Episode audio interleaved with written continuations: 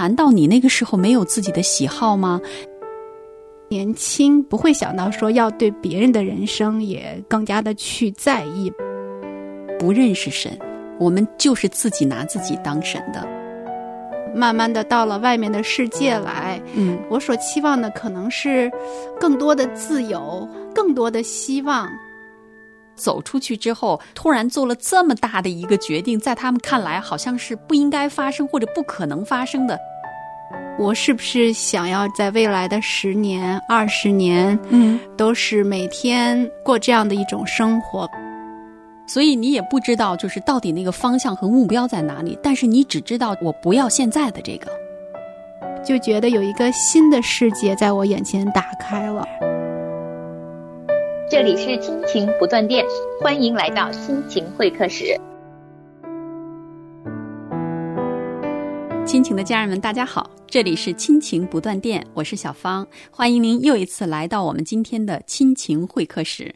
今天来到我们当中的是小丽。上一期的节目当中，我们听到小丽给我们讲到了她出生在西部的山区里边，她的父母是响应国家的号召，去到了那个地方进行三线的这种支援。他在那个城市，在一个很小的环境里边，像一个小社会一样的环境里边长大。今天呢，他要继续的和大家分享。他读大学之后，走向了社会之后，他人生当中的一些经历，相信他所带给我们的他的人生经历，会对收听我们节目的，特别是一些年轻的姐妹、年轻的女孩子们，有很多的借鉴。我们来欢迎小丽来到我们当中。你好，小芳，听众朋友们，大家好啊，我是小丽。嗯，很高兴今天又回到这个会客室，和大家继续分享。啊，上次主要讲到，嗯，高中毕业了，然后按照爸爸妈妈所希望我的，考大学又考回了就是我们东北那边，嗯，老家的一所大学来念书。那当然就是选择专业呀什么的，基本上都是爸爸妈妈帮我填写的志愿哈。嗯，因为他们就是也是做技术工作的呀，然后在工厂里面工作呀，所以他们就是也是给我选择的偏向于就是呃工程类的这种、嗯这种专业吧。嗯啊、那作为一个顺服的孩子，我，呃，对我就开始了我的这个四年的大学的生活吧。啊，那小丽，我想问一下，就是在你成人之前呀，其实我们每一个人都有自己的喜好，对吧？比如说，我们喜欢音乐，喜欢艺术，喜欢文学。那难道你那个时候没有自己的喜好吗？你就是一直按着你父母的意愿去走这些路？因为我在想，一个女孩子去学习工程和技术这方面的知识，而且将来要从事这样一个行业，其实真是一个很大的挑战，也不是一件容易的事情啊。说句老实话哈，现在我真的回想起来，我感觉那个时候。对我来说，如果能够我做的事情让我的爸爸妈妈满意，嗯我觉得那个时候是我的一个追求吧。啊，所以他们帮我选择了学校，帮我选择了专业，我确确实实也没有觉得有什么不满意的。嗯啊，我就按照他们所喜好的，我就我就去做就好了。嗯，那就是说你也没有特别多自己的想法。那你自己的兴趣和爱好有没有被你一直是希望让你的父母满意，让你的父母开心这样的一种愿望给压抑了呢？或许吧，但是 你要现在问我有什么样的兴趣爱好，回到十几岁的时候，我还真想不出来。哎呀，那你真的是一个非常非常顺服的孩子。可是我是觉得啊，从人性的角度来讲，这样子的顺服其实并不是一个真实的。我相信，在你人生的一个将来的一个阶段里，它会有一些就是你自己的意识和自己的愿望形成之后，呃，就好像是一种叛逆后期，你明白吗？就是你要去。按你自己的方式生活，或者按你自己认为对的方式去做选择。因为我确实也是接触过很多，不管是教会的弟兄姐妹，还是啊、呃、我周围的朋友啊、同事啊，他们确实是都有一些这样子的经历啊。呃，那我想对我来说，呃，表现我自己的一个叛逆的话，也可能是在情感方面吧。嗯嗯嗯嗯。啊、其实因为呃，我上次也说，呃，我们家就是爸爸妈妈对我的家教还是蛮严的。嗯啊、那但是其实我从上高中的时候就开始谈男朋友这件事情，我是绝对不敢告诉我爸爸妈妈的。早恋是吗？所谓的早恋，对，嗯嗯嗯是。然后这样的状况其实也一直延续到我上大学的这段时间吧。嗯啊、那在大学的时候，我也谈了好几个男朋友。嗯但是那个时候就真的呃，现在回想起来哈，就觉得，嗯、你要说每一段的感情它不纯吗？它不真吗？嗯不是这样的。其实每一段感情都是很纯很真的。嗯之所以在一起，确确实实是因为那个时候觉得有心动，有按照当时的十几岁的年龄，然后有那种。愿意在一起，然后才会有这样的呃，就是谈男朋友、谈谈女朋友这样子。嗯但是再回想起那个时候，也觉得还是蛮幼稚的吧，嗯尤其在对待感情上面，嗯就是完完全全也很自我。嗯啊、那么就觉得说，哎，我喜欢你了，你让我心动了，我可以做你的女朋友。嗯但是有一天，如果我觉得我对你没有任何心动的感觉了，嗯我就可以毅然决然的离开你。嗯啊我也不会有任何的留恋。嗯那个时候，呃，因为年轻嘛，而且，呃、我的性格呢，也是那种从小很女孩的那种女孩吧，嗯嗯，所以还是蛮讨男孩子喜欢的。对对啊对，对，然后在学嗯校里面又做什么文艺委员啊，嗯。这个那个的，就也是很活跃的。嗯嗯，所以呢，大学这四年啊、呃学习呢倒不是很担心，嗯。因为我毕业的时候呢，也是学校的那个优秀毕业生毕业的，嗯所有的呃学习成绩啊，包括品学兼优吧，就是可以这样说。但是其实我自己想起来还是有黑历史的哈，就是史。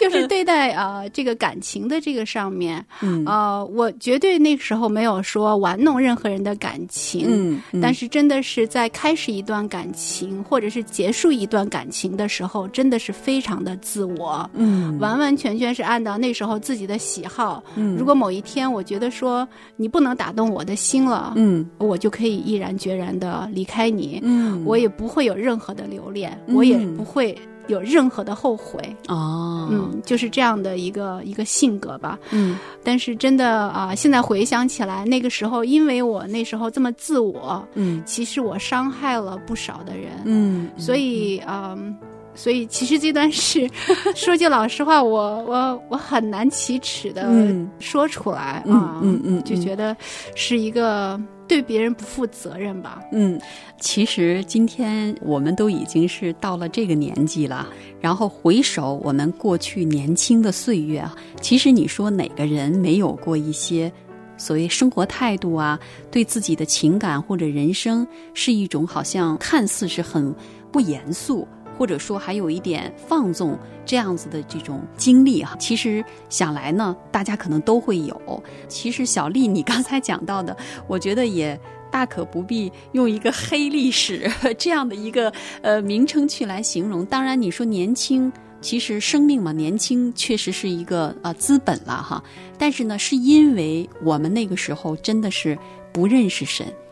我们就是自己拿自己当神的，所以我们是按照我们自己的意愿啊，特别是你啊这样的一个小姑娘，然后从那个一个小小的世界走到了另外一个大的世界，从小是按照父母的意愿在专心的去让父母满意，这样子走过来。那到你长大成人了，离开了家，有了自己选择的这种能力，然后也有了这种啊、呃要选择的意愿的时候，其实这些事情的发生也就是一个必然，对吧？但是只是我们今天。其实小丽在录这个节目之前，想要讲述这一段的过去的时候，也是蛮挣扎的。但是我其实还是鼓励啊，就是小丽姐妹她能够把这一段的事情呢跟大家分享出来。我相信在收听我们节目的朋友当中，一定也有一些年轻的女性。你们可能也是处在这样的一个年龄段。那我们其实把我们的生命向你们敞开，是希望能够在我们身上有一些发生的事情，对你们有借鉴的作用。是啊，就反正有的时候。嗯，像我现在就是说，比如说问自己说，如果你重新回到你的大学去，让你重新再过这个四年的时光，你会不会像原先那个样子？嗯，我想我一定是在这个感情这件事情上不会那么。轻率吧，不管是开始一段感情也好，或者是结束一段感情也好，嗯，我想我要会比那个时候更加的慎重，嗯，因为真的，呃，就是因为那时候以自己为中心，这种你认为是觉得说我不爱了，我可以离开你，嗯，呃，其实有的时候是对对方会造成很大的伤害，是，也可能会毁了对方的一生啊，嗯嗯，所以回想起来，我就觉得说，啊，真的是。那个时候年轻，不会想到说要对别人的人生也更加的去在意吧。嗯嗯。那么现在想起来，真的是很愧疚吧。嗯，理解理解，谢谢小丽。真的，她把她自己的故事告诉了我们，我相信会对我们很多的朋友是有帮助的。但是其实，就像圣经讲到的，我们这一般人，神是在我们。在母腹当中的时候，他就已经拣选了我们。在我们人生的路上所发生的每一件事情，都在神的掌管和他的计划当中。那我们相信，小丽在她后来的生命当中，有神的光照进了她的里边，就会让她的生命有很大的改变。神啊，求你为我造清洁的心，重新又真挚的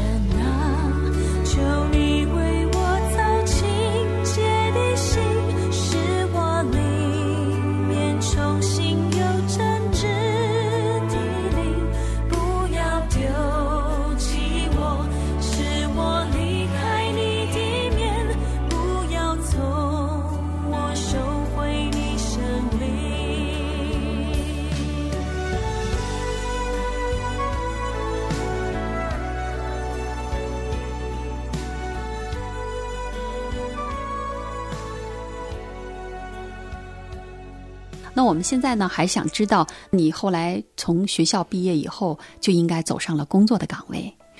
对，大学毕业之后呢，也还蛮顺利的。那个时候呢，已经开始叫做双向选择嘛。嗯那么呃，也会有公司或者是那种单位到学校来招人。嗯你也可以在那种叫人才交流会哈，在学校里的人才交流会去跟有兴趣的这些单位呢，和他们招人的那些负责人可以谈。嗯，所以呢，还没有完完全全到现在市场上的那种状态。对，他们是到学校里面来招人的。嗯那这个时候呢，我就是呃很顺利的嗯，变成了一个电气工程师。对对对，因为你的这个学学的这个专业是哈，那就说明你这个找工作这件事情是很顺利的，就进到了单位里边，是吗？，对，嗯就真的很顺利吧。然后也是到北方的另外一个城市，就开始了我的职业生涯。对对对对，可以这样讲，职业生涯开始了。嗯，然后呢，我刚刚也讲了哈，就成为了一个光荣的电气工程师。嗯，但好景不是很长。发生了什么呢？呃，那主要是因为呢，我原先也讲了专业的选择、学校的选择，包括找工作去哪个城市的选择，其实有很大的程度是来自于啊爸爸妈妈的意愿。嗯那个时候呢，我其实做电气工程师，我想应该做了大概三到四年的样子吧。嗯呃，我不知道，就是来收听节目的听众朋友有没有人去过一个很大的那种工厂？呃，那时候我就进的是一个这样的公司，是嗯生产那个大的水轮机和发电机的。哦，那么我那时候的工作是去维护这些生产的时候所用的所有的这些机器、这些嗯器械。嗯啊、尤其是电器部分的，嗯要去维护，要去修理，嗯，我就是做的这样一份工作。那如果你们弱小的女子，在一个巨大的水轮机或者电机旁边，然后你还还要去做维护和维修的工作，我觉得简直是在我来说都不能想象啊！是。呃，那个时候的生活呢，就是每天那一定要穿着那个就是专门的那种鞋，嗯。因为就是要怕触电嘛，专门有那种鞋。绝缘的哈，哎对绝缘的鞋，对是，然后呢，你知道这个机器上有很多油泥的，是嗯那种 机油嘛，对 黑黑的哈。嗯。然后呢，有工作服的，嗯。每天就是工作服上也脏脏的，就是嗯。经常会蹭的机器上的油嘛。嗯。拎着个电表啊、工具包啊什么的，每天从办公室到车间里面去来做这种维修，嗯然后穿着那种黑黑的油泥的工作服，嗯那种生活，我想那时候，当然是说也有很多呃很快乐的时候，因为那个时候还是有那个师傅。对吧？啊有，对对有的对对对，师傅来带着你，对的对的，哎，让你呢还可以在技术上面，在业务上面有很多的长进的。嗯是，那但同时我自己就心里觉得说，我已经看到我师傅，我已经看到我未来十年、二十年，一直到我退休。我的 这句话好耳熟啊！我已经听有一个姐妹说过了。所以那个时候是也在考虑，也在想说，我是不是想要真的是在未来的十年、二十年，嗯都是每天过这样的一种生活吧？嗯，那这个时候是你真正的开始要自己做出选择了，是吗？是，所以那个时候我就感觉还挺不能说绝望哈，嗯。但是多多少少是没有看到什么希望。啊，呃，不是说工作的公司不好，也不是说我的师傅们不好，嗯我觉得他们都很好，但是我就是很难可以想象到，如果我的未来的生活就是这么日复一日的重复着我那时候做的事情，好像嗯。对我来说我是没有办法忍受的，或者是没有办法接受的。啊，嗯，也可能是因为嗯。一个从一个小的山区长大的一个女孩，然后呢，慢慢的到了外面的世界来，嗯我所期望的可能是更多的自由，或者嗯是说更多的希望。嗯，其实也也讲不清楚那个时候到底要的是什么，是可以理解，就是觉得可能要更美好的生活吧。就是说，可能在那个时候不能够很详细的描述出你的愿望到底是什么，就是很具体的描述不出来。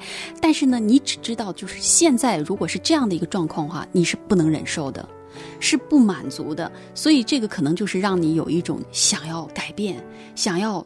做出一些不同寻常的，或者跟你过去所走过的这些路径完全不一样的一些个选择了。是，这个选择其实也挺不容易的吧？因为我也知道我的爸爸妈妈呢，相对来说是蛮保守的嘛。嗯然后我爸爸也是一个工程师，嗯呃，他给我选择的我的职业，在他们这一代人他们的想法来看，就觉得说这个工程师是一个技能，对吧？对对你可以走到哪儿，你可以养活你一辈子的这样一个一个技能，是对他们来说就是一个很稳定的一个技术吧。嗯嗯，是，所以呃，我其实后来在呃那个公司做了几年之后，我离开就真的是到人才市场上去发简历，然后哦。重新就换工作。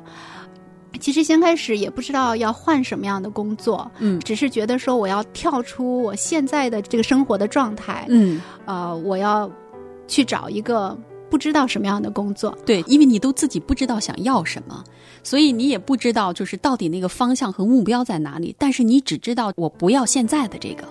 对，是是真的是这样的。嗯啊、后来呢，我就真的是被应聘了一个呃，就是做贸易的一个公司，嗯去那里面可以做一部分就是办公室的那些工作吧，哦像类似于秘书也好，行政行政政。方面的，对对。对对，就到一个很小的一个做贸易的公司去了。嗯。呃，我还记得很清楚的是，当我把这个消息打电话告诉我爸爸的时候，嗯。我其实还蛮忐忑的吧。嗯，但是当然是说，从薪水上来说，从收入上来说，这份新的工作要比原先在一个工厂里面做工程师是多了挺多的哈。嗯嗯但是我还能记得挺清楚的，那时候我爸爸听到这个消息的时候，他的语气里面是很失望的。啊啊，是他没有鼓励我，嗯啊，嗯没有赞成我。但是这件事情我做了，做之前我们并没有征求他们的意见哈。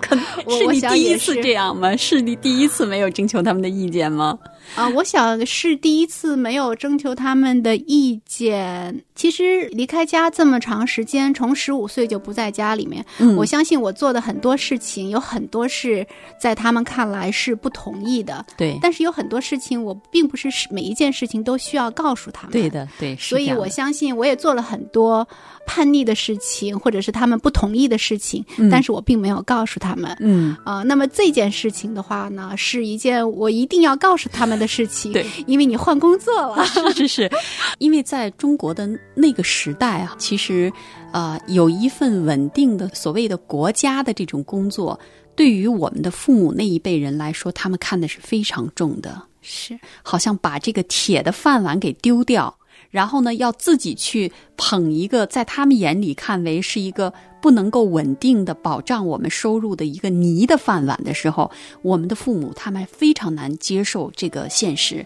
但是我是觉得，社会的变迁，虽然他们也都慢慢的年纪老迈，但是他们其实很多思想的意识呢，也是在不断的被更新和改变的过程里边哈。尽管他们一时可能啊、接受起来的时候会有一点困难，特别是你是一个从从小那么乖巧、听话、顺服的孩子，然后走出去之后，突然做了这么大的一个决定，在他们看来好像是不应该发生或者不可能发生的，但是它确实是发生了。所以我想，你的父母可能真的心里是有在这方面真的是有一些，就是你说的这个失望吧。啊，我想一定是有的。嗯嗯，对，反正那个时候做这个决定，当然是对我来说生活有很大的变化哈。嗯，因为原先的时候呢，是有呃公司的宿舍给你住的嘛。。对，然后你也不用考虑啊、宿舍里面还有食堂啊什么的。是，啊，但是当你决定说离开这样的一家公司，然后自己去外面闯荡，然后找其他的工作的时候，嗯，这时候你就开始要面临到说要在外面自己租房子呀，是，然后自己解决自己的吃饭的问题啊，所有这一系列的问题就都来了。嗯但是那个时候年轻，那个时候就觉得有一个新的世界在我眼前打开了。嗯其实没有任何的胆怯，也没有觉得说呃有任何的犹豫，嗯就觉得新的生活开始了，嗯啊、觉得还挺挺兴奋的。嗯嗯，因为我想这个也是呃很大程度是跟就是我从小比较早离开家吧，嗯然后呢。爸爸妈妈呢管的家教也比较严，嗯然后好像也很渴望说，真的有一天自己能够真正的独立的、完完全全做自己的主吧。嗯嗯所以呃，我我我感觉。当时换了这份工作，完完全全就把原先爸爸妈妈给我设计好的这个未来的生活的路线，我想是改变了。是。嗯，确实是我们非常感谢啊小丽今天把她大学结束之后走上了社会，然后他第一次的违背了父母的意愿，做出了自己人生当中在大的决定上的第一次的选择。当然，他也带着一个美好的梦想，他知道他向往的是在他的面前是有一个新的天地。我们非常感谢他今天给我们分享的他的故事。今天呢，这个节目的时间到了，我们在下一期的节目时间里边呢，会继续的来收听小丽姐妹跟我们分享，在接下来的人生旅程当中又发生了一些怎怎样的事情。感谢大家的收听，下次节目我们再会。再见。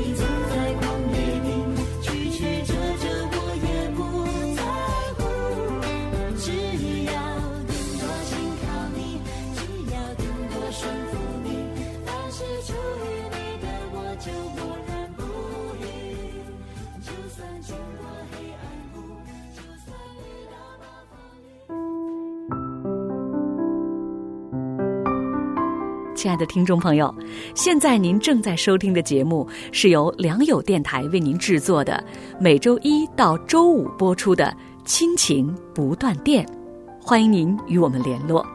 我们的电子邮箱地址是 q i n q i n g at l i a n g y o u dot n e t，就是亲情在良友网。